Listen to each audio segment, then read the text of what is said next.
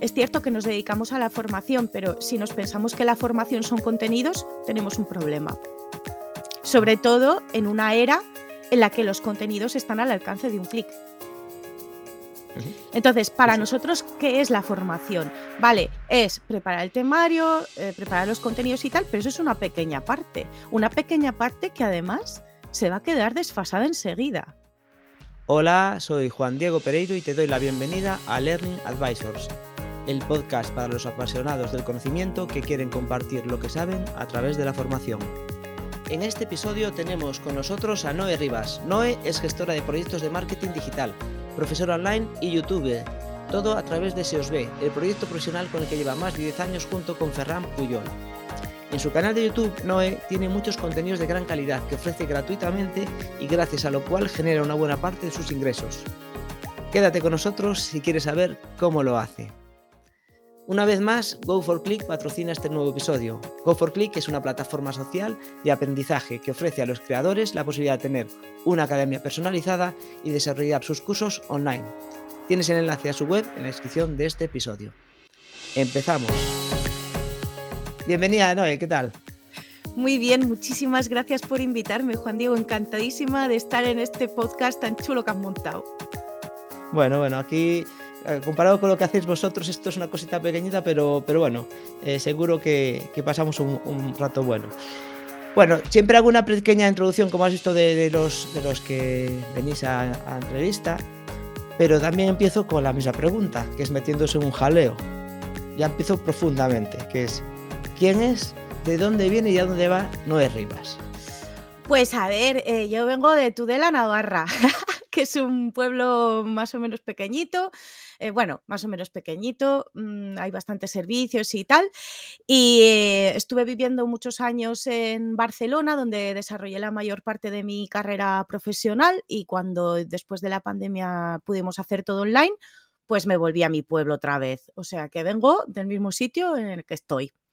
¿Y quién soy? Pues eh, tú muy bien lo has dicho. Hago muchas cosas. he sido muchos años profesora para el empleo. Eh, también todo ese temario lo he ido subiendo a YouTube los últimos tres años. Soy autónoma desde hace diez años con el proyecto SEOSB, donde hacemos temas de marketing digital que gestiono y me encargo un poco de, de hablar con los clientes y tal. Y bueno, también me estoy doctorando en tecnologías de la información que espero terminar a finales de este año o a principios del año que viene. Y ya queda poco para terminar la tesis. Muy bien, de eso te preguntaré después, un poquito más tarde. Eh, trabajas continuamente tú con nuevas herramientas, ¿no? Porque el marketing evoluciona muy rápido, en redes sociales. Eh, vale, eres formadora, pero ¿cómo te formas tú para, para estar actualizada? ¿Qué haces? A ver, Avinash Kaushik, del libro Analítica Web 2.0, dice que Internet cambia en periodos de seis meses. Imagínate ser eh, formadora para el empleo y dar cursos de SEO, redes sociales, analítica web, tiendas online, bueno, todo este tipo de movidas. Claro, a mí me duran los temarios nada, nada y menos. Cada seis meses tengo que ir revisando todas las clases, es algo que llevo haciendo muchísimos años, ocho, desde 2015, con lo cual estoy acostumbrada a que cada vez que tengo que hacer un curso nuevo, ya sea para YouTube o, para una empresa privada o para lo que sea, pues me lo tengo que volver a revisar todo de arriba abajo, mirar a ver qué es lo que se hace y eh, sacar la parte del temario nueva que sea. Como digo, cada seis meses me tocará de los cursos cambiar un 40 o un 50%. ¿eh? Eso significa cambiar el curso entero al año. Así que te puedes imaginar. Esto, claro, siempre decimos los profesores que, nosotros aprendemos más que los alumnos. El proceso de preparar las clases es lo que me hace a mí estar siempre actualizada. Y también el hecho de tener el proyecto de SEOSB me ayuda también muchísimo, porque eso significa tener la web actualizada, tener todos los plugins actualizados, estar en las redes sociales y entonces eso te hace ver estar en contacto todo el rato con las novedades del sector constantemente, que a su vez te hace mejorar los temarios, que a su vez te hace estar actualizada. Y al final es una rueda eh, que, tú vas haciendo cada año y que te permite un poco estar al día, porque si no, esto sería horrible y horroroso. Muy bien. Bueno, aparte entiendo que se os ve ya no solo por mantenerlo actualizado, el hecho de estar trabajando con empresas, o sea, desarrollando profesionalmente la misma actividad que la que enseñas, eh, pues eso, complementa, pero súper bien ese, ese aprendizaje que, que vas adquiriendo y Sí, esa experiencia, ¿no? Que después trasladas. también es cierto que es muy duro, ¿eh? Eh, el hecho de hacer proyectos a la vez que haces temarios, a la vez que enseñas, a la vez que mantienes tu proyecto y tus redes sociales, eh, tú bien lo has dicho, estamos con Ferran Pujol, en el proyecto está también mi marido David. Si no fuéramos tres personas, yo sería incapaz de sacar todo el trabajo que, que hay. Yo sería incapaz de producir un par de vídeos a la semana. Totalmente imposible si no fuera por, por Ferran y por David también, que, que están ahí conmigo echándome un cable. Bueno, eh, y, y- y no otras personas. Yo sé que desde hace no mucho sois cuatro, y ya no cuatro, porque hoy no lo veo por ahí atrás, pero a veces he visto. ah, ah, sí, está en la casita, el, Sí, el- el- el cobijo de- del quinto miembro del equipo, ¿no? El gato. exacto. Sí, también está Elena, que es una diseñadora que nos echa un cable en temas puntuales, y Tinto y Culo, que son mis gatos. Bueno, Y bueno, al, cua- al cuarto miembro, es a la- a- al bebé. Ah, bueno, el bebé el bebé en cuanto empiece a escribir, ahí lo tendremos revisa revisando textos de ChatGPT. Sí, Y sí, cuando toca gestionar proyectos, eh, sí que es verdad que la parte de analítica, marketing digital, gestión de proyectos la hacemos nosotros, entre David y yo, mayoritariamente, pero muchas veces si toca hacer vídeo, pues llamamos a Ferran, si toca hacer diseño, llamamos a Elena y ya otras muchas tareas eh, eh, contamos con otros profesionales, dependiendo de la envergadura del proyecto siempre. Eh, aunque bueno, aunque tenéis el proyecto, se os ve, os de- definís como autónomos. Sí, Entiendo que eso, es- esa definición incluso tiene alguna connotación. ¿Por qué? ¿Por qué? ¿Por qué? Sin más. a ver, em, hubo un momento en, en el proyecto de SEOSB en que nos planteamos montar una agencia. Pero em, eh, montar una agencia requiere una serie de costes extra eh, que tú tienes que generar. Y requiere también tener una estructura y requiere ir contratando gente. Y claro, como Internet cambia en periodos de seis meses, en realidad yo no sé cuándo me voy a quedar sin trabajo. Porque mañana Bing integra ChatGPT en su buscador, el SEO ya no funciona y yo qué hago con mi agencia y mi estructura, ¿no? Entonces, nunca hemos querido montar una SL, ni montar una agencia, ni montar una empresa precisamente por eso, porque no queremos tener esa responsabilidad sobre nuestras espaldas. Ser autónomos lo que nos permite es ser libres y poder dedicarnos un poco a los proyectos que nos apetecen sin tener la responsabilidad de tener más gente contratada, etcétera. Luego en el sector, eh, si alguien de agencia nos está oyendo, sabrá cómo está el tema agencia. Tienen un senior, contratan a no sé cuántos becarios y así salen los proyectos. Y nosotros tampoco queríamos eso.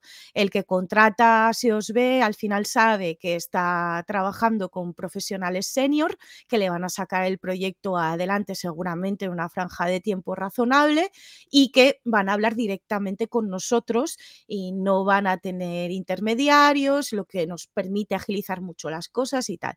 Para que te hagas una idea, nosotros lo que somos es ese trabajador senior que a lo mejor la pyme o la mediana empresa no se puede permitir en un determinado momento, que organiza toda la- todo lo que hay que hacer, todo el trabajo, prepara la parte de analítica y permite a la empresa continuar con la digitalización en un momento puntual. Llega un momento también en que las empresas o bien contratan a alguien o bien tienen a alguien dentro de la empresa o bien el dueño aprende y terminan tirando ellos solos y ellas solas, que al final es de lo que se trata, ¿no? De que los proyectos se puedan mantener dentro de la propia pyme. Y ya cuando cambien las cosas o cuando añadan una red social nueva o cuando necesiten otro, en otro momento ayuda puntual, pues nos vuelven a llamar y ya está.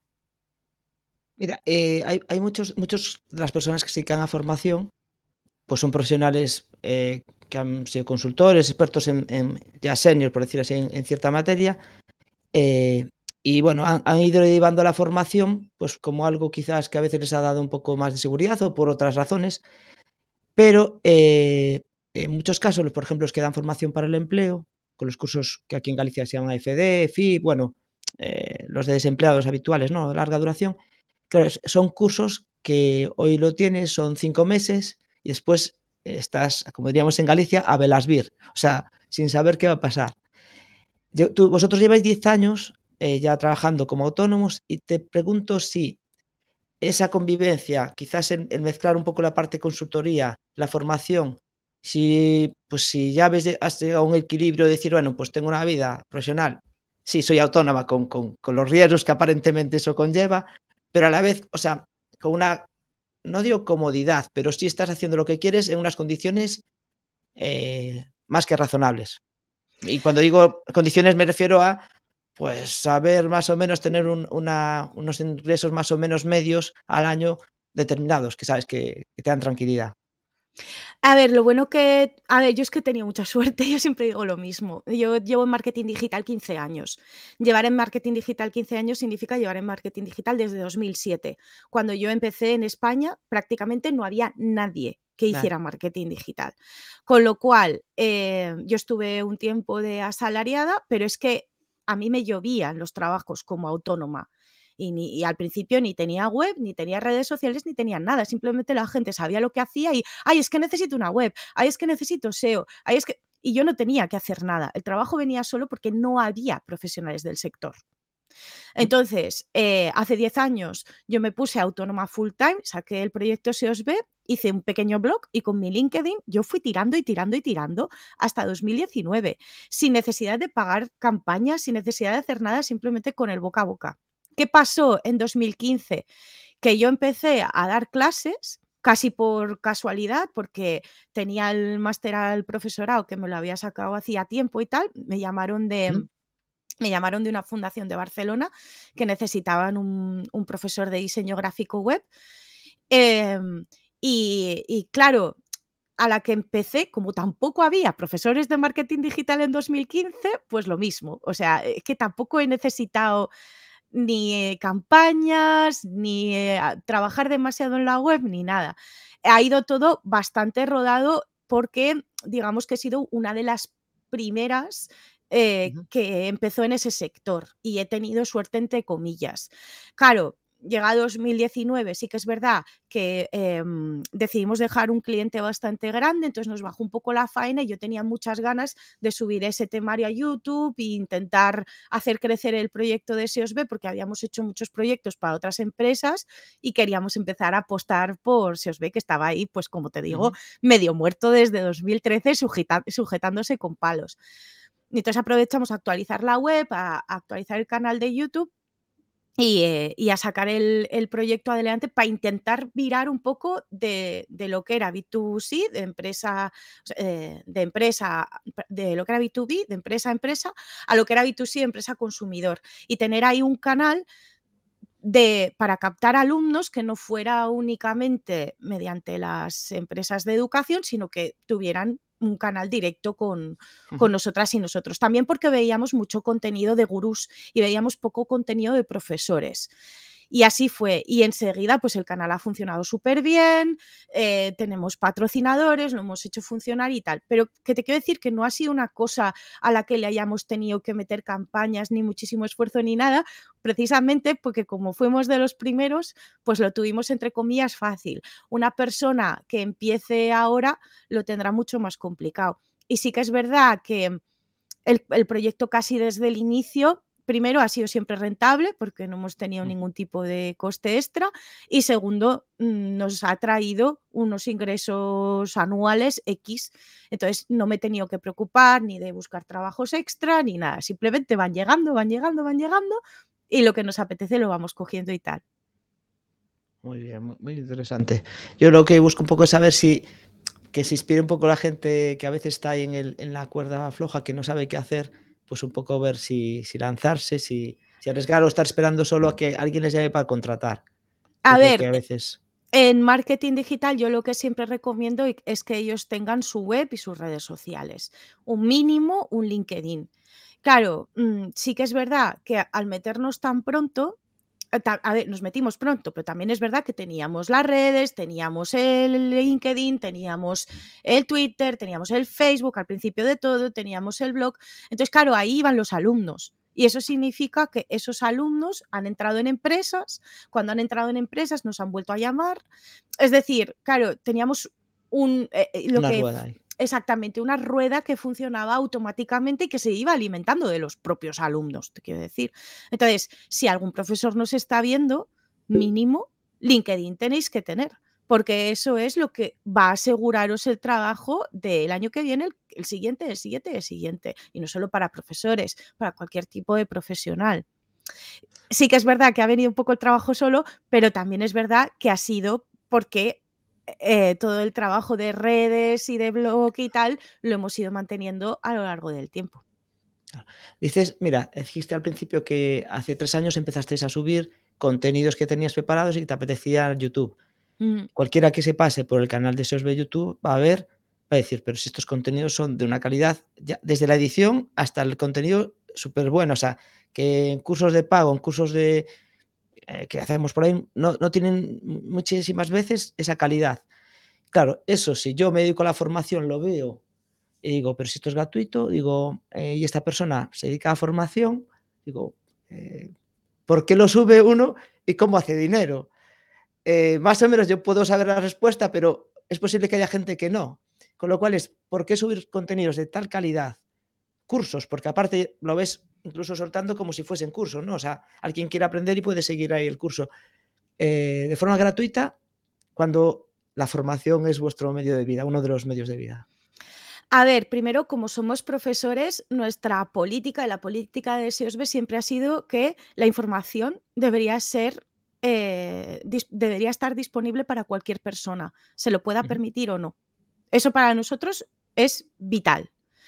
Segunda cosa, eh, es cierto que nos dedicamos a la formación, pero si nos pensamos que la formación son contenidos, tenemos un problema. Sobre todo en una era en la que los contenidos están al alcance de un clic. Entonces, para nosotros, ¿qué es la formación? Vale, es preparar el temario, eh, preparar los contenidos y tal, pero eso es una pequeña parte. Una pequeña parte que además se va a quedar desfasada enseguida. Tú te puedes mirar el curso de SEO pero eso no quiere decir que sepas hacer un proyecto de SEO. Vas a necesitar a un profesor que se lo revise, te pase feedback, te diga este ejercicio está bien, este ejercicio está mal, puedes tirar por aquí, puedes tirar por allá. Y para nosotros eso es la formación. Entonces, ¿cómo monetizamos todo ese contenido? Que es verdad que es de muy alta calidad y, eh, incluso hay cursos de pago que son de menos calidad. Pues hay varias maneras de monetización. La primera, los anuncios de YouTube que mensualmente van dejando dinero. Puede parecer que no tenemos tantas, tanto tráfico, visitas y seguidores, pero tenemos mucho tiempo de visualización y eso significa que hay mucha gente viendo esos anuncios y eso significa que a nos, mm, regularmente a nosotros nos, nos, llega un pago mensual por AdSense. Tenemos también patrocinadores del contenido. Esto también nos ayuda a monetizar el canal. Tenemos también un apartado de clases particulares en el que los propios alumnos pueden contratarme a mí para que yo les dé una clase particular para que me revise su ejercicio de SEO o de redes sociales o lo que sea, incluso clases particulares un poco con, con asesoría, consultoría. Mm, próximamente sacaremos una academia, pero es que aparte de todo esto, tenéis que saber que yo, el canal fue rentable a los cuatro vídeos. Qué pasada. ¿Esto qué quiere decir? Yo empecé a subir las clases, en ese momento fue justo pandemia, yo tenía preparado todo el primer semestre para dar clases en centros presenciales, se me cayeron todas las clases, ¿vale? Y a la semana siguiente, como yo ya estaba en YouTube y la gente había visto las cuatro clases, me empezaron a llegar trabajos de profe online. Y yo saqué el canal un mes antes de la pandemia, tenía cuatro clases y conseguí un trabajo online gracias al canal. Entonces, no quiere decir, yo no necesito muchos vicios para, para monetizar, no necesito muchos seguidores, no necesito muchas más visitas. Solo necesito que el contenido sea adecuado para la audiencia. La audiencia en un principio está pensado para alumnos, pero resulta que los coordinadores de formación también lo ven y me quieren contratar. Entonces el canal no solamente da anuncios, patrocinios, tema influencer, que a lo mejor es un poco lo que más ve la gente y tal, el canal también da trabajo. No, bueno, eh, no sé si lo recuerdas, pero yo te contacté hace dos, años, quizás, no me acuerdo exactamente. Mm. Fue porque te veía por YouTube, o sea, me encontré varias veces, me pareció interesante, era cuando estaba montando el Congreso de Formadores. Y a raíz de ahí, pues viniste al Congreso, después colaboramos aún este año en algún proyecto formativo. Bueno, y seguiremos colaborando, ¿no? Pero es cierto que, que sí, o sea, por eso decía que yo parte de la respuesta me la podía imaginar, pero, para, pero o sea, con cuatro vídeos ya empezar a rentabilizarlo ya es, es la. Sí, sí, sí, o sea, es que no necesitas tanto contenido para rentabilizar. Lo que pasa es que necesitas crear el contenido adecuado para la audiencia adecuada. Y esto, eh, el canal nos ha traído cursos online, nos ha traído colaboraciones con universidades, nos ha traído cursos privados para empresas. Es decir, que la parte B2B sigue siendo muy grande en el proyecto SEOSB y la parte de formación se ha visto muy, muy beneficiada por el hecho de subir las clases gratis. Ya, ya, ya. Muy interesante. Y yo creo que también ha sido eh, una inspiración para otros proyectos de otros profes que se creen que no pueden porque la competencia a lo mejor son grandes eh, proyectos de formación o grandes marketplaces de formación o grandes agencias o grandes gurús, pero si el contenido del profe es bueno, la gente lo va a ver y vas a poder eh, superar a esos grandes proyectos, aunque seas un proyecto pequeñito como es el nuestro. Sí, tienes razón. O sea, aparte de la, la especialización es parte del, del secreto y el tener claro a quién te diriges. O sea, Sí, no. exactamente. Y luego, eh, no solamente tema de marketing digital, en todos los ámbitos. Hay mucho contenido en, en YouTube, por ejemplo, que es la red social que más manejo. Hay mucho contenido de mucha gente que es muy crack. sí. Pero esa gente que es muy crack no es profesora. Entonces, yo creo que los profesores siempre van a tener ventaja en una red social como YouTube. Siempre. Porque eh, eh, no os podéis imaginar la cantidad de gente que se forma viendo vídeos de YouTube. Muchísima. Sí, sí. O sea, yo soy no en, grandes formaciones, pero para aprender cosas determinadas es a donde recurro. Exactamente. No sé qué. ¿Cómo tal? Eh, Pero desde cosas de cómo montar una web en WordPress hasta cosas de, mm, qué sé yo, eh, cómo revivir una orquídea. Que te quiero decir, uno que se dedica a la jardinería, uno que se dedica a la electricidad, uno que se dedique a arreglar coches, uno que se dedique a hacer muebles. Cualquier contenido formativo va a funcionar súper bien en YouTube. No sé datos de España, pero estuve viendo un estudio, decía que el 80% de, de los alumnos se- de Estados Unidos se formaban con YouTube. Ya.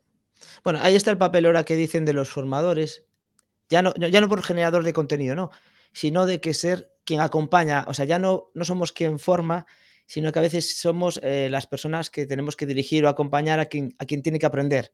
Que bueno, incluso estamos, siempre utilizamos mucho la palabra formación y todo parte cuando dijiste no es el contenido, es que es que realmente es que aprendan, que es la parte importante, o sea, es el aprendizaje lo que más importa, ¿no? Y, Exactamente. y, y por eso, bueno, a veces los contenidos, si no hay alguien que acompañe, pues eh, pierden sentido. O, incluso en YouTube, el, el problema de YouTube es que salvo que sigas a lo mejor a gente como vosotros, que sois, que periódicamente generes un contenido que va, sabes lo que vas a generar con el tiempo, ya no es esperar a ver qué saca hoy, ¿no? Eh, y es fácil así pues hacer formarse. En general, eh, el esfuerzo, si no tienes a alguien que te dirija o que te ordene eso, de tener que buscarlo, y más si no eres siquiera a veces experto, que no sabes lo que hay que buscar, pues es, es grande. Por Sí, eso hay la figura de, de los learning advisors también, ¿no? Que, que, que te, ens- que te dice un poco por dónde tienes que ir y, y qué tienes que, ir En general, no sé en otros sectores, pero en el sector del marketing digital, yo he sido alumna de máster de marketing digital y a mí me daban un PDF y luego me hacían un examen tipo test. Ya. Y yo me lo sabía, porque yo ya sabía marketing digital cuando hice el máster de marketing digital. Pero tú ahora ponte a hacer una web. Cualquier web va a ser totalmente distinta. Yo no le voy a enseñar lo mismo a uno que tiene una tienda online de plantas que a otro que tiene un negocio de consultoría. Van a ser dos proyectos totalmente distintos y a lo mejor los dos hacen SEO, pero van a hacer SEO de manera totalmente distinta. Entonces, eh, es increíble cómo el mismo temario se aplica a distintos proyectos. La parte práctica es la complicada. Sí, sí. La gente me, la gente dice, ah, cuánto contenido de valor, no sé qué. Yo les digo, pero es que aquí lo que luego es hacerlo. Lo que tiene valor es luego hacerlo y revisar que eso esté bien y eh, ayudarte y tal.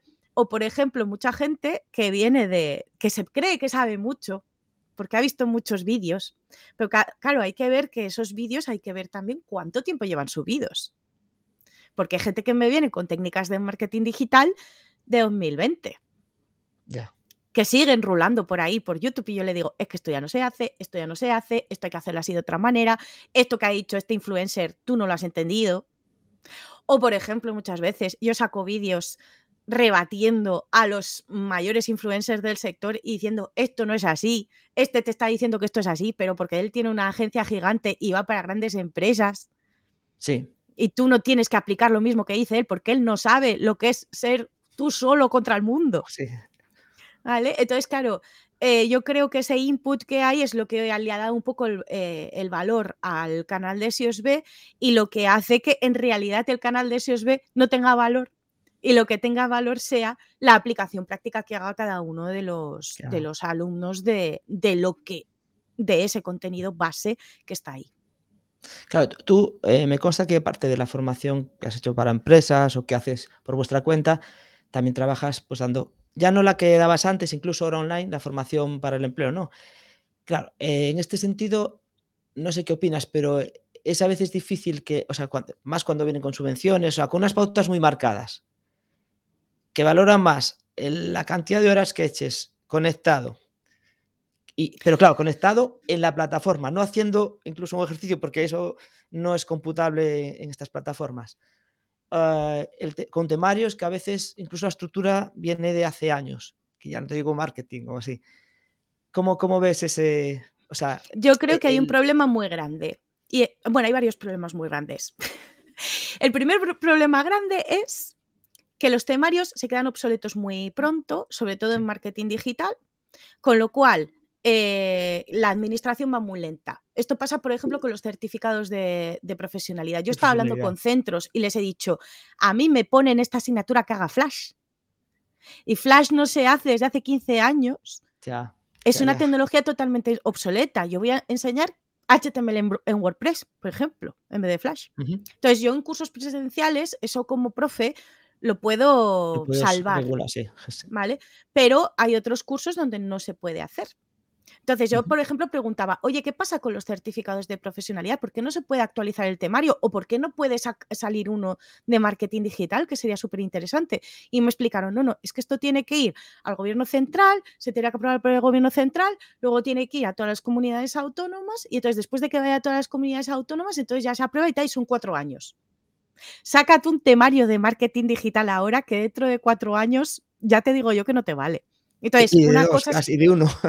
Claro, entonces una cosa sería, por ejemplo, que hagan temarios más generalistas para que Sí. puedan ser rellenados mmm, o bien por los profes o por las entidades de formación y tal.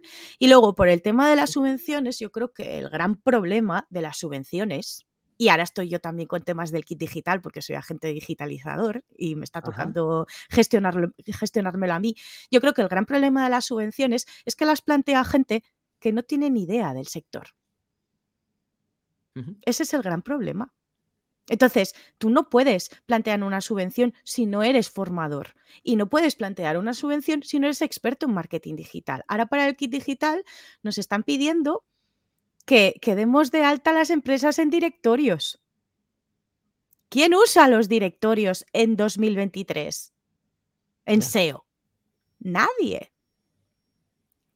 No sé si me- entonces, ¿esto quién Sí, lo ha sí, sí. hecho? En, en 2023, esto es una cosa que ha salido este año. ¿Quién lo ha hecho esto? ¿Por qué no mm, se ponen en contacto con nosotros o hablan con los profesionales del sector o tal? Ese es el, ese es el, el gran problema. Entonces, claro, otro de los grandes problemas es que alguien que plantea una subvención piensa que lo que es aprender es leerte un PDF y hacer un examen tipo test. Ya.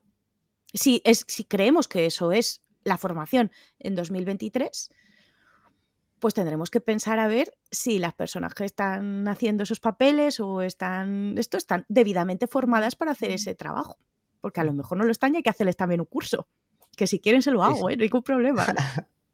Bueno, te- tenemos que ir allí a explicárselo, a ver si nos hacen caso entonces. Exactamente.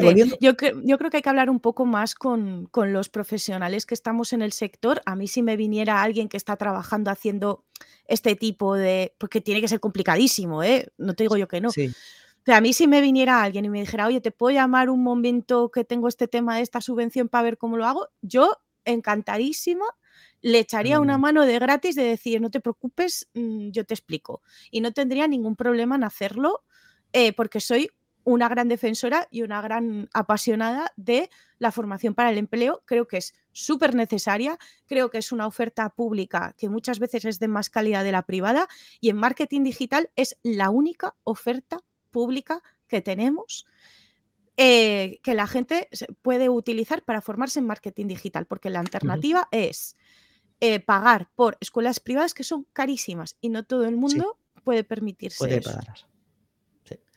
Mira, eh, volviendo un momento a, la parte de YouTube, que yo creo que hay gente, a ver si hay alguna gente, de formadores o si le entra el gusanillo de, de, empezar a grabarse, claro, van a tu canal, a vuestro canal, y verán unos vídeos súper, súper editados. Claro, eso ya es un nivel, vamos a decir aquí, Dios. Vale, digo técnicamente, técnicamente. Pero también es cierto que no es lo más importante desde el punto para a la hora de transmitir conocimientos. O sea, eso le da una capa pues quizás más profesional y vosotros que estáis en el ámbito audiovisual, marketing, pues tiene más, más sentido.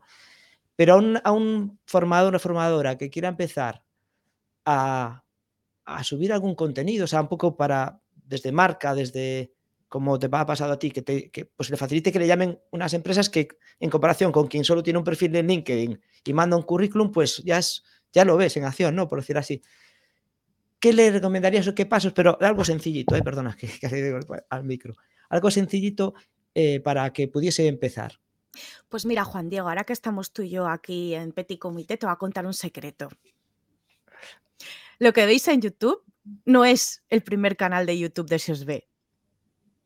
Vale. El primer canal de YouTube de SEOSB salió en 2015 y me estaba, me estaba grabando yo en, en, una de mis primeras clases con un iPad Warry Page tal cual mm, lo corté como buenamente pude, lo subí con una calidad horrible, ni micrófono ni nada, yo en una pizarra haciendo tal, tal con mi temario.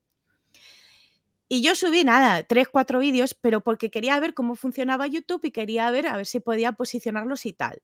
Y los posicioné. Y tal como los, los posicioné, los borré. porque, no? eran horribles, eran horribles. Que, a ver, claro, mm, vosotros veis las cosas y primero, si veis los vídeos primeros, no tienen nada que ver con los últimos, ¿vale? Al final, en YouTube tú tienes una cierta evolución y es normal, ¿vale? Entonces, a los que quieran empezar, tengan curiosidad por meterse y tal, coger un, un móvil guarro, le decís a alguno de vuestros alumnos en clase que, que le den al play y al stop y ahí en la misma clase, vosotros, la clase expositiva que vosotros hacéis en la pizarra, la cogéis, la grabáis y la subís. Y ya está. Y no es lo mejor del mundo. Pero eso te va a ayudar a aprender a subir un vídeo a YouTube, crear el canal, buscar palabras clave, ponerle el título, a lo mejor poner eh, la miniatura, tal. Que a lo mejor eso luego Mm, te grabas de otra manera, lo rehaces, lo apañas y más adelante, si tú quieres, mm, lo haces de manera profesional. Pero yo creo que eh, un profesor lo tiene muy fácil, en realidad. No solamente para crear un canal de YouTube, un profesor se hace sus apuntes. Eso es una entrada de blog. Sí, claro. Un profesor se hace sus slides con sus PDFs y sus PowerPoints. Eso es una publicación de LinkedIn. Si, si, si tenemos algo fácil, los profesores, es generar contenido. Sí, sí. Eso es, eso es lo más fácil que tenemos. Entonces, que, que, piensen cómo pueden integrar las redes sociales en su día a día. Y que el, el, final de la clase no es cuando salgo de clase y me voy a mi casa, sino que es coger ese vídeo, aunque sea desde el teléfono móvil, y subirlo a YouTube. Y quien dice un vídeo de una clase expositiva de 15 minutos, no hace falta. Ahora está, por ejemplo, los shorts. Y tú puedes subir un tip de un minuto. Y pueden ser tips. Fíjate si un profesor no da tips. Sí, sí. Entonces puede ser una manera fácil de enfrentarse a ese primer vídeo que tengo que subir o ese primer contenido que tengo que subir o lo que sea. Pepe, un profesor, un profesor lo tiene facilísimo. Lo que lo tiene difícil es una empresa que los tiene que crear de cero. Oh, yo, una, una, recomendación que daría, digo, porque a veces, como al final es un esfuerzo, primero la barrera mental de grabarse, de hacerlo, pero después también el decir para qué, ¿no? Porque hasta que tenga repercusión, bueno. Y es que a veces la gente, sobre todo incluso dando clases presenciales, le sugiero que si se, si, se graba, por ejemplo, en algo, que eso, cuando una clase presencial a veces, en vez de tener que no todos los días estás al 100%, una, un día de cuatro horas, coges ese vídeo y como parte tal, lo pones ahí en la clase, son 15 minutos y interactúas después, no, y, y lo, lo, lo, alimentas con más cosas en clase, pero que el recurso se puede utilizar para, para una formación online, para, para, para, imagen personal en YouTube, para captar, o incluso para tu día a día como herramienta, ¿no? Sí, yo de hecho hago tutoriales que luego yo miro. Porque a veces, por ejemplo, eh, no todos los alumnos pueden comprar un hosting o no están preparados para comprar un hosting para subir su página web. Entonces hay un tutorial que es instalar WordPress en local, que yo uh -huh. solamente lo hago para las clases y nunca me acuerdo sí. de cómo se hace. ¿vale? Entonces yo veo mi propio vídeo luego para acordarme de cómo se instala WordPress en local con el SHAP, ¿vale? Eso es un ejemplo. Pero al final eh, yo creo que es lo que tú dices, se pueden utilizar esos vídeos para, para, dar clases. Por ejemplo, a mí también me viene muy bien eh, que hay muchos profesores que utilizan ese temario que está online para, para, dar sus clases o para apoyar sus clases. Muchos profesores nos escriben con eso. ¿eh? Ponerte en contacto con, te viene muy bien para ponerte en contacto con otros profesionales del sector y otros profesores eh, y, y, hacer un poco de comunidad y de red, ¿eh? que les puede sí, venir sí. bien. Y al final son materiales de clase, por supuestísimo, por supuestísimo. Pero es que yo creo que los profesores en realidad no están aprovechando sus materiales de clase todo lo que lo podrían aprovechar.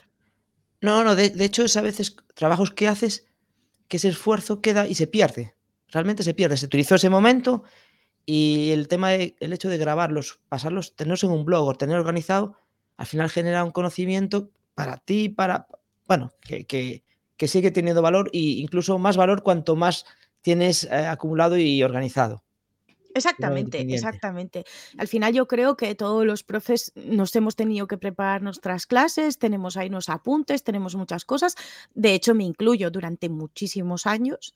Mis apuntes estuvieron muertos de la risa en mi ordenador y yo cada vez que los veía me hacía cruces. Que no tenía tiempo para más porque tenía mucho trabajo, pero yo los veía, los veía y los veía y decía, es que esto algún día lo tengo que utilizar para muchas cosas. Sí que es verdad que a mí me vino muy bien desde 2015 hasta 2019 esos cuatro años de comer aula, porque esos cuatro años de comer aula lo que hicieron fue que mis apuntes fueran la hostia, porque estaban súper testeados con un montón de alumnos. Entonces, cada vez que los alumnos preguntaban, yo iba añadiendo cosas, modificando cosas y tal, y fue parte luego del éxito de YouTube. Sí. Imagínate un profesor que lleva 20 años o 30 años comiendo aula. Sí, sí, sí, sí. Eh, te voy a poner el caso de mi padre, Fernando Rivas, que tiene también canal de YouTube. Eh, 10.000 suscriptores. También tiene canal. 10.000 suscriptores. ¿Y qué, en qué, de qué es el canal? Cla o... Clases de guitarra. Ostras. Mira, yo, yo, es mi asignatura pendiente, además. Eh, pues... y, y, y, ahí está, ha subido sus clases y ahí tiene pues unos cuantos mil seguidores y, y ahí tiene su canal también monetizando. Ostras, joder, pues le echaré un vistazo.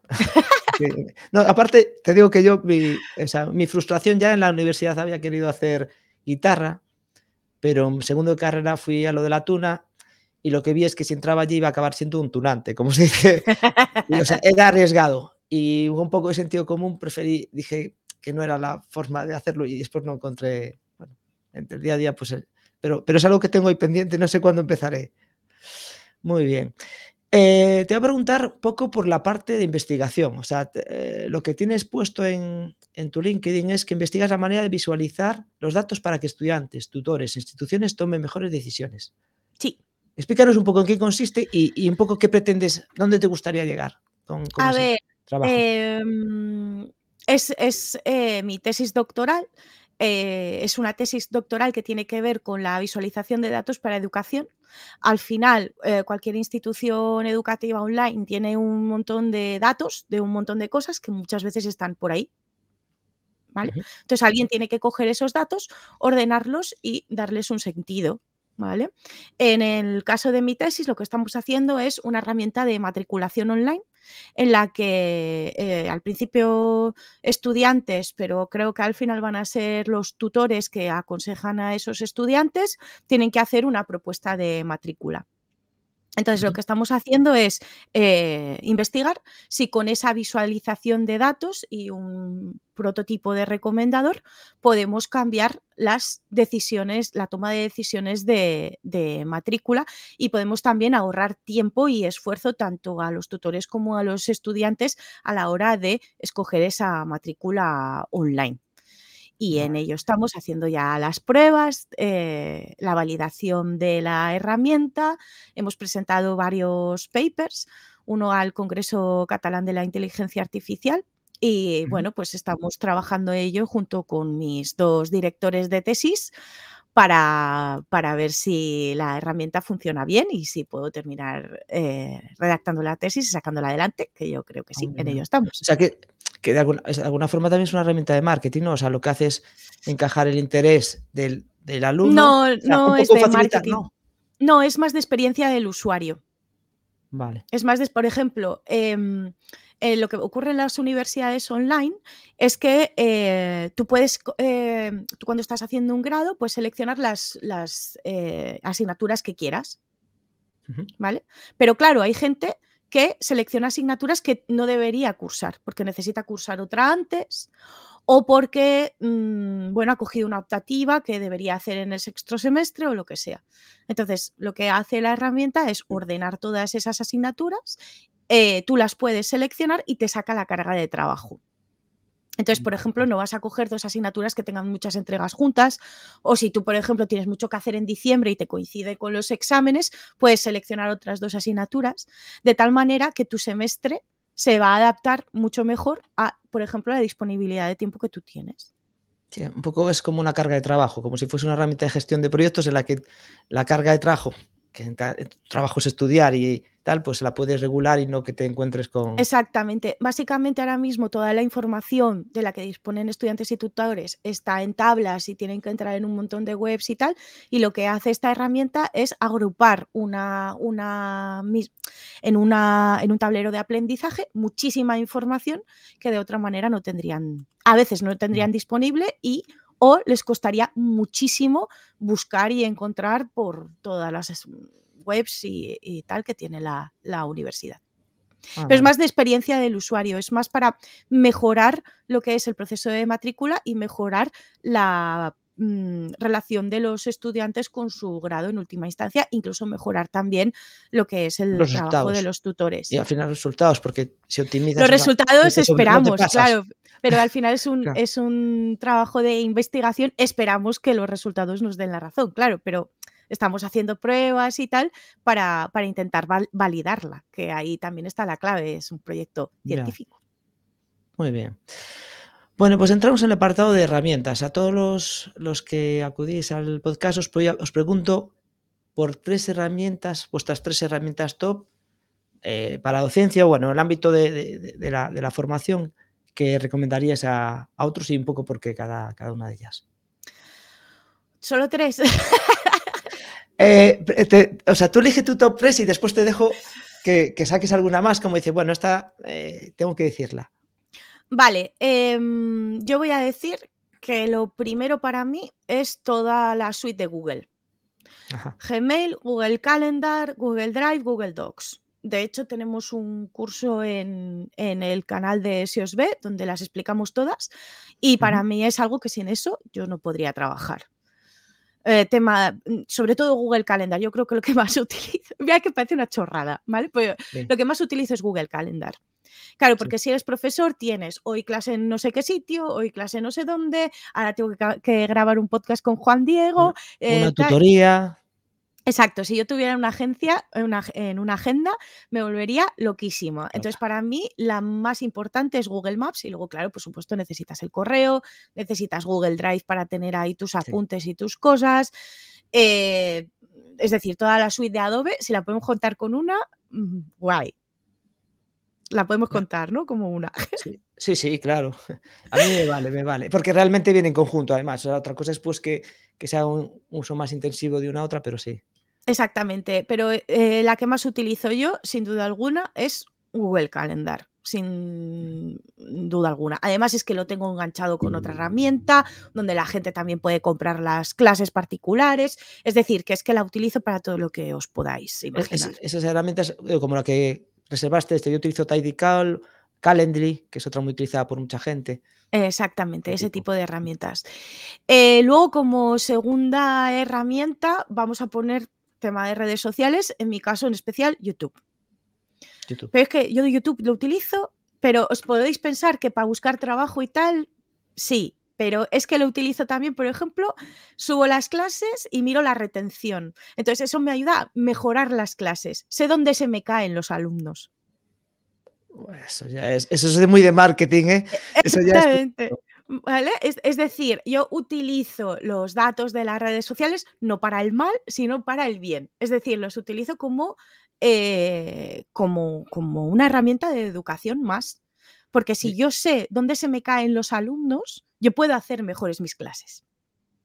Oye, e- esto ya me estoy pensando que esto da para una charla interesante, pero bueno, o, poner- o- o un, tutorial, ¿no? Para formadores, Sí, interesante, sí, sí, eh, sí. analítica web para formadores. eh, yo creo que es algo a, a tener en cuenta. De hecho, mi tesis también va un poco por ahí también. O sea, es, es claro. cómo utilizar los datos para ofrecer mejores experiencias educativas. Que yo soy un poco analista. Está guay el, el marketing digital, pero al final la formación es mi pasión. Entonces, todo lo que pueda yo aplicar de analítica web a formación, siempre voy a estar súper contenta.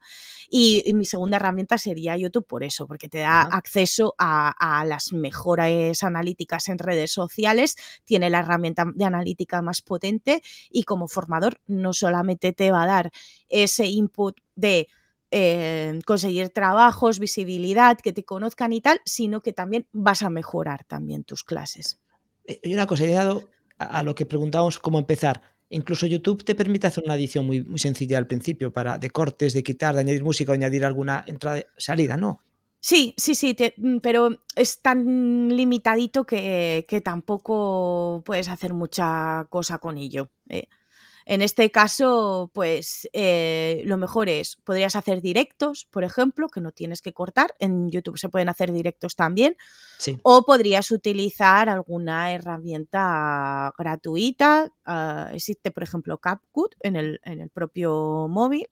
O incluso tienes de código abierto como Kden Live y si ya te quieres poner en plan pro, pues el Premiere. Pero hasta llegar al Premiere tienes muchas gratis. No, no, pero bueno, el CapCut lo hay en, en ordenador, que yo lo tengo instalado. Es, es Pues una fíjate, maravilla. exactamente, está súper bien. ¿eh? Mejor que la que tiene el propio YouTube. Y ya como tercera herramienta, eh, yo diría sin duda alguna WordPress. Perdón, que Porque no. WordPress, WordPress. sí. Para la creación de, páginas web, en el caso de los formadores, eh, yo siempre recomendaría tener un blog. Porque al final lo mismo te da escribir una, escribir una clase en un, en un documento que escribírtela como una entrada de blog, tenerla ahí para que sea utilizada por los alumnos y eso te va a dar un montón de SEO, un montón de, de visibilidad, también un montón de datos y un montón de, de ventajas el tener tu, tu propio blog y WordPress es que es, es una herramienta que puedes utilizar para casi cualquier cosa. Sí, bueno, para los que muchos ya lo sabrán, pero ah, quizás otros no, WordPress podrías embeber, tú grabas en vídeo de YouTube, pero puedes tener en tu WordPress. eh, WordPress, si evoluciona, si quieres tener tu propia academia, hay plugins, o sea, en el mismo que ya tendrías el blog, el, el blog inicial, pues puedes acabar teniendo una academia. O sea, que quien tenga Sí, interés es una herramienta que muy versátil y con la que podéis ir cre- creciendo. Sí, de hecho se pueden hacer, eh, la cosa es que tienen que invertir en un dominio y un hosting que les puede salir por 30, 40 euros al año y yo lo que recomiendo es empezar teniendo un blog, que es un poco lo más fácil. Tenéis ahí Sí. vuestro currículum, vais subiendo ahí vuestras clases poco a poco y creando una pequeñita comunidad, porque si podéis hacer un poquito de SEO, que no es muy complicado y tenéis plugins gratuitos para hacerlo, mejor que mejor, porque es que tener un blog y tener una web te da muchísima visibilidad y te da mucho empaque, aunque a lo mejor no lleguen muchas visitas, pero tú lo tienes en tu currículum, lo tienes en tu LinkedIn, tienes Sí, ahí tu temario, tus apuntes y claro, cuando vas a presentarte a cualquier trabajo, siempre va a ser un punto extra. el hecho de tener un blog. se va a ver que estás actualizado, que estás en Internet y claro, esto siempre se va a valorar de forma muy positiva. Lo que sí añadiría que es importante, porque a mí me ha pasado ver de formadores, no todos tienen blog, pero que tienen páginas y que está muy desactualizado. O sea, lo que hay que es comprometerse también con lo que se hace. No es cuestión de publicar todos los días, como si es una vez al mes, pero que haya una periodicidad, porque también si no, tiene el efecto casi contrario, ¿no? De abandono. Sí, de hecho, eh, no tienes por qué publicar. Te quiero decir, tú puedes tener ahí tus clases y en vez de publicar clases nuevas, tú coges la que ya tienes, la actualizas y, refrescas la fecha y punto pelota. Es decir, que a lo mejor nos pensamos que esto es una cosa que tienes que hacer toda la semana, no tiene por qué. Eso puede ser tu herramienta. Pues en vez de tener tú tus apuntes ahí en tu Google Drive, pues los tienes en un WordPress. Y luego haz una instalación sencilla. Eh, no te metas a poner ni plugins ni mil historias y tal. Tú ten un blog sencillo y fácil para empezar y ten ahí tus apuntes y tus cosas y, ya ver, y tu currículum y ya verás que te va a ir súper bien. Muy bien. Bueno, por, como hemos nombrado por el medio otras herramientas, hago recapitulo. Google Suite, o sea, toda la Google Suite, aunque haces hincapié especial que sin calendar no vivirías. Exactamente. Eh, YouTube, y otras redes sociales. Y WordPress.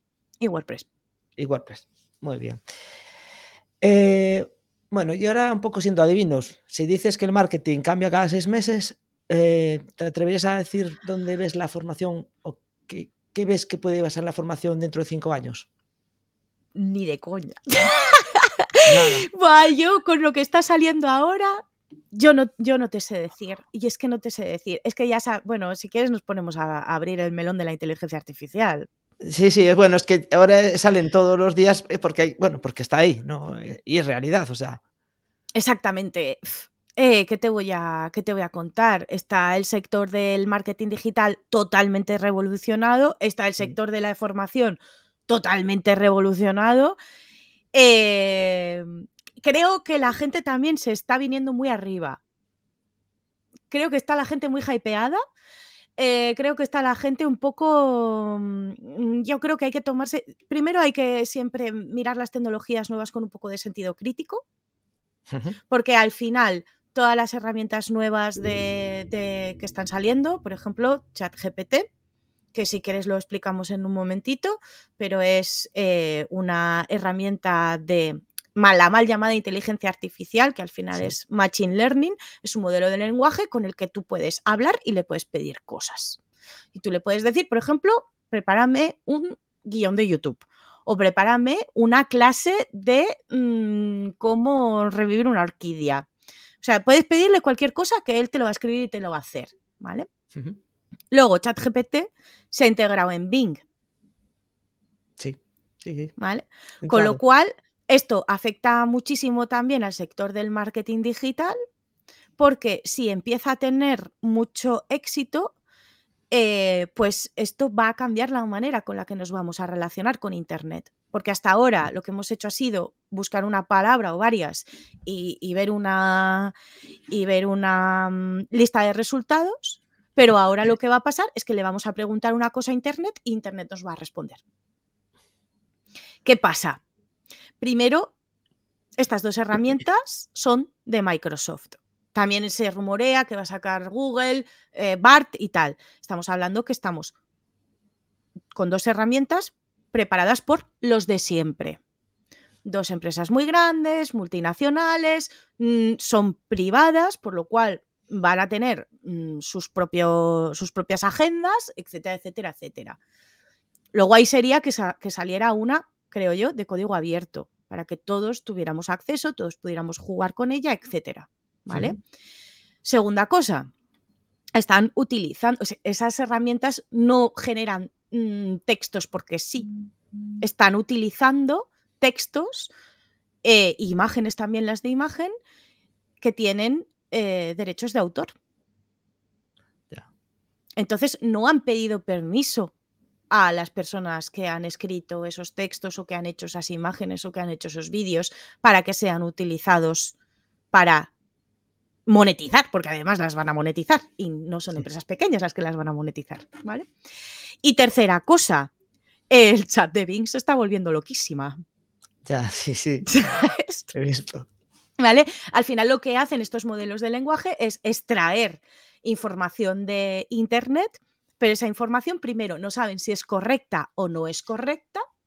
Sí. Y segundo, eh, mm, reproducen lo que hay en Internet. ¿Vale? Un- por ejemplo, un periodista hace poco decía que iba, el chat le decía que iba a acabar con su matrimonio, que estaba súper enamorado de él, que no sé qué, que- o sea, se volvió loquísima, ¿vale? Eh, entonces, claro, aquí es donde yo creo que se va a poner en valor mm, la figura del profesor. Sí. Porque eh, si nos pensamos que mm, una máquina puede enseñar a la gente, claro, una máquina programada por quién? Por Microsoft. Va a enseñar a la gente. Una máquina no va a poder eh, enseñar sen- sentido crítico, además contra una gran corporación multinacional. Eso para empezar. Yo personalmente sí que estoy utilizando muchísimo más ChatGPT que el de, el de Bing. Curiosamente, el de Bing me parece peor que ChatGPT. ¿Qué te- qué te- ChatGPT lo estoy utilizando mucho, pero claro, lo puedo utilizar yo porque sé mucho del sector. A mí, por ejemplo, me ha hecho recomendaciones que son ilegales. A mi ChatGPT me ha recomendado comprar listas de correo para crecer una audiencia en, en email marketing. Esto me lo ha recomendado ChatGPT. Luego le he dicho a ChatGPT que esto es ilegal y me ha pedido perdón. ¿vale? que, que es muy curioso. Pero imagínate el peligro si esto lo está utilizando un estudiante que no sabe mucho sobre el sector. No tiene sentido crítico para poder. Ya. Entonces, claro, eh, yo creo que mm, antes se hablaba de criptobros, ahora se habla de tecnobros. Cuidado con las nuevas tecnologías. Pensemos a primero pensemos quién está detrás. Segundo, pensemos a quién benefician. Y tercero, pensemos cómo las podemos incluir en nuestro día a día, que eso está bien, eh, está bien que haya desarrollo tecnológico, pero también está bien que haya competencia y que todas y todos nos podamos em, beneficiar de esas nuevas tecnologías. Y, y bueno, mm, que si eres profesor, obviamente te tienes que ir actualizando y tal, y, y pensemos a ver cómo enseñar en este nuevo mundo. Porque, claro, eh, son herramientas que van a utilizar los chavales. Yo, a ver, yo que soy pro- for- mm, profesora para el empleo, doy clases a adultos y a un adulto tú le puedes decir, oye, mira, utilízala así, asá, ten cuidado con esto, comprueba siempre que lo que está diciendo es verdad, busca en fuentes de relevancia, métete en el Google Scholar, tal. Pero imagínate ahora la que se les vienen a los profesores de primaria. Ya. Tela marinera. bueno. Es que Sí, sí, bueno. eh, yo creo que cambiará la forma de. Tendrá que cambiar la forma de, de- de enseñar. sí, O, sí, sí, o- el uso, cómo hacemos uso de los recursos. ¿Por qué? Porque la información ya, como decías tú antes, ya no es lo, no es importante. El contenido no es lo más importante. Exactamente, exactamente. Sino que son otras habilidades. Yo siempre digo, en marketing digital, sentido crítico, capa- capacidad de autoaprender. Es que yo no hago nada tampoco enseñándote un tutorial hoy. Yo tengo que intentar que tú lo puedas terminar aprendiendo por ti solo, por ti sola. Sí. sí. Eso es, es una cosa importante. Segunda, eh, segundo tema importante, cualquier tecnología necesita un tiempo para ser aceptada por los usuarios. ¿vale? Sí, Se llama el modelo de aceptación tecnológica. ¿Esto qué quiere decir? Que esperemos saber. Porque es- esto tiene que llegar a las masas. A lo mejor los que estamos más acostumbrados a trabajar con tecnología estamos como muy hypeados, porque tal, pero mm, esto tiene que llegar a la vecina del quinto, a mi abuela y a mi tía. Y a lo mejor mi tía todavía no usa WhatsApp, ¿vale? Ya. El otro día estuve eh, en mi pueblo en una entrevista eh, en la radio y tal, y claro, en mi pueblo, por ejemplo, la gente no ha llegado al Instagram. Todo el mundo utiliza Facebook. E- es la edad media. Claro, yo siempre digo, ir a Tudela es como volver 10 años atrás a nivel tecnológico, ¿vale? Las empresas no hacen SEO, las, em- las empresas ponen carteles en, en- pueblo, las ¿no? obras, por ejemplo, Sí, sí. ¿vale? Entonces, eh, que, te quiero decir que esto tiene que llegar a las masas y tiene que ser aceptado por las masas. Creo que estamos adelantándonos un poco a lo que va a pasar. Claro, viendo la tecnología y tal, dentro de cinco años mm, me, es muy difícil decirte cómo va a evolucionar porque, mm, claro, esto va súper rápido también. Entonces puede ser que dentro de cinco años eh, todos estemos asistidos por inteligencias artificiales eh, o puede ser que no, que sigamos mirando resultados de búsqueda. No lo te lo sé mm. decir. La verdad es muy complicado porque no sabemos cómo va a evolucionar. Bueno, eh, pues es cierto que todas estas cosas al principio parece que genera mucha gente un poco de miedo, pero al final aquí seguimos todos después de, que habían aparecido muchas otras cosas que parecían que arriesgaban la, la, humanidad o, el bienestar de muchos para muchos trabajos y al final esperemos que con el tiempo lo que haga es facilitarnos el trabajo y, bueno, y que lo que dicen, que a ver si es un poco idílico, pero que la inteligencia artificial, las máquinas, eh, nos dejen más tiempo libre con, el, con los años. Pero bueno. A ver, em, lo estamos viendo por ahora con aplicaciones de, generación de contenido, por ejemplo, o aplicado al marketing digital o lo que sea, pero me consta que hay inteligencias artificiales que son capaces de detectar muchísimo antes que el ojo humano un cáncer de mama. Ya, ya, ya. Entonces, mm, claro, hay que ver cómo va a evolucionar un poco todo el tema. No pensemos que son solamente las aplicaciones más de ciencia ficción, ¿no? O estos chats que se vuelven locos, porque a lo mejor nos sorprende otro proyecto creado por otras personas o un grupo de personas o lo que sea. Mm. Y luego yo quiero recalcar un poco, eh, sobre todo porque vengo del marketing digital y tal, el tema de los proyectos open source sería estupendo que, herramientas como esta eh, se pusieran a bueno se pusieran a disposición de todas y de todos y que no fueran solamente las grandes multinacionales las que se beneficiaran. No, me, consta que hay proyectos, porque aún ayer hablaba con un compañero aquí de, trabajando en temas de SEO y de que está trabajando en incorporar a su página, que es de viajes en este caso, eh, inteligencia artificial y utilizan open, o sea, open, open source open source. Exactamente.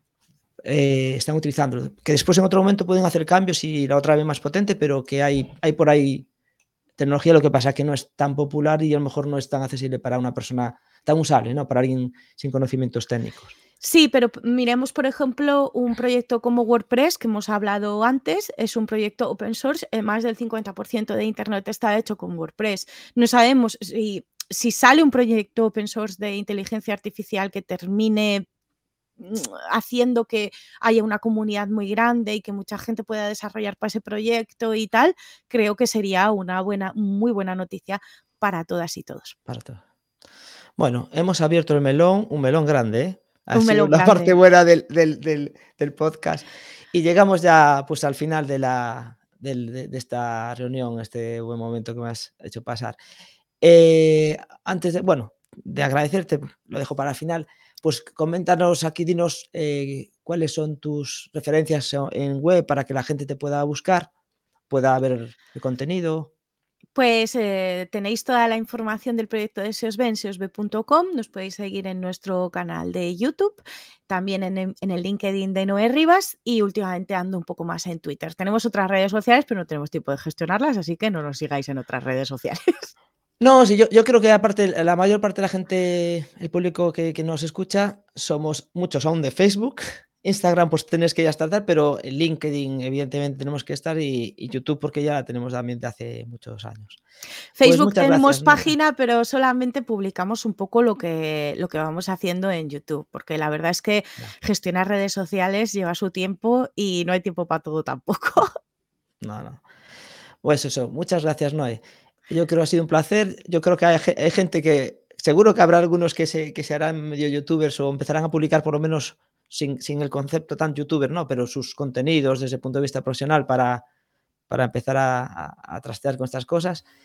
Eh, agradecerte que, que, hayas estado aquí y, nada, pues eh, seguro que dentro de poco nos veremos. No sé si vas a ir a, bueno, a alguna de estas ferias del sector que hay en breve en Madrid o, o si estarás por ahí. Pues la verdad es que no tenía pensado ir, pero bueno, pues a lo mejor me apunto a alguna, quién sabe. Bueno, pues eh, a lo mejor no sé, a finales de marzo por allá, en Escolerni, estoy diciendo. Venga, pues un saludito y muchas gracias. Hasta pronto, Juan Diego. Muchas gracias por invitarme. Chao. ¿Quieres mejorar como formador o formadora y crecer profesionalmente? Escríbete en la newsletter de wicca.com, wekab.com. Gracias por escucharnos y que la formación te acompañe.